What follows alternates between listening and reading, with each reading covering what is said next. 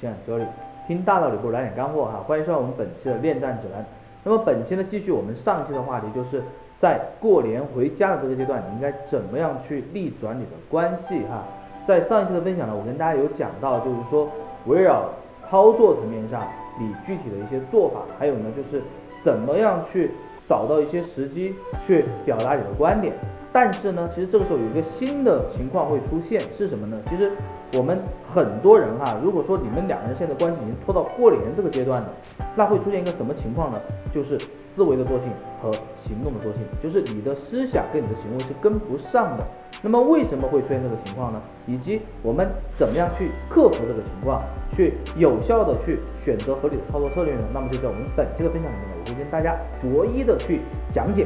那么接下来呢，就开始我们今天的分享。首先呢，我要跟大家去分享一个概念哈，这个概念是什么？这个概念就叫窗口期。什么是窗口期呢？其实当两个人出现问题，当一段关系出现危机啊，无论你们是一个月、两个月，甚至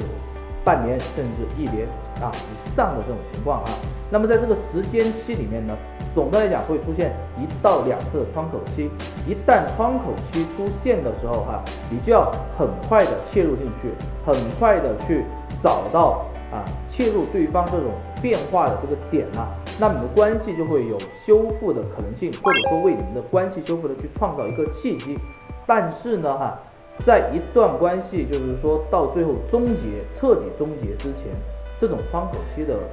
出现的时间哈是非常少的。那么从我的经验哈，经历这么多个案的一个情况来看呢，过年的这个时间呢是非常适合去创造窗口期的。所以说窗口期是什么？窗口期其实就是去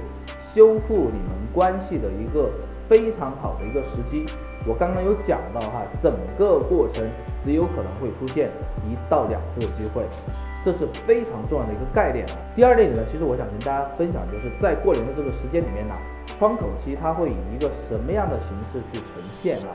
其实，在整个的时间里面呢，我们来看哈，会有两种可能性。第一种可能性呢，就是过年他有可能哈回到家里面，如果说他是单身的这样的一个情况下。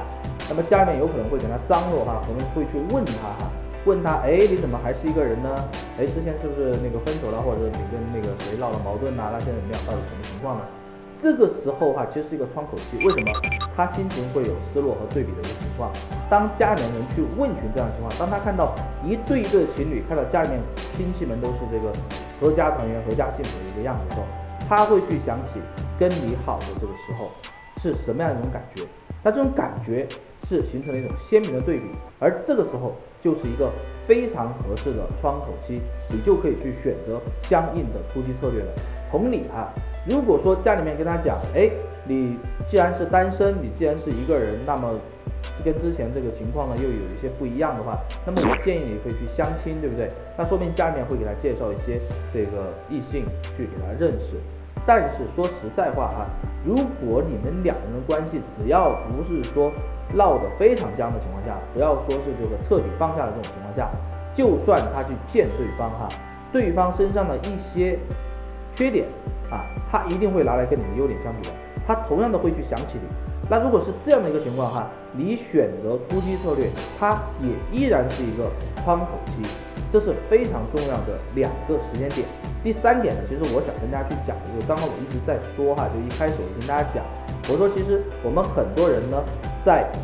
过年这个时间哈，或者说咱们在更早之前，我们会有这种思维的惰性和行动的惰性，这是什么意思呢？因为你会觉得，既然我们都闹成这样子了，既然就是有些人可能就分开很多年哈，甚至有些人分开这个很久，他们都可以和好。那我依然也是可以的，很多人会有这样的一个想法哈，你有这样的想法呢，我觉得嗯没问题哈，因为两个人在一起，除了我们讲的一些这种操作啊，或者说讲的一些策略啊，可以加速你们的这个进程，有的时候但是还是要去看天意、看缘分的。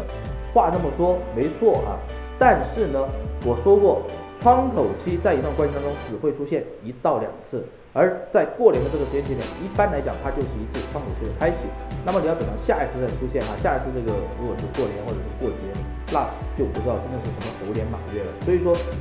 你要抓紧时间去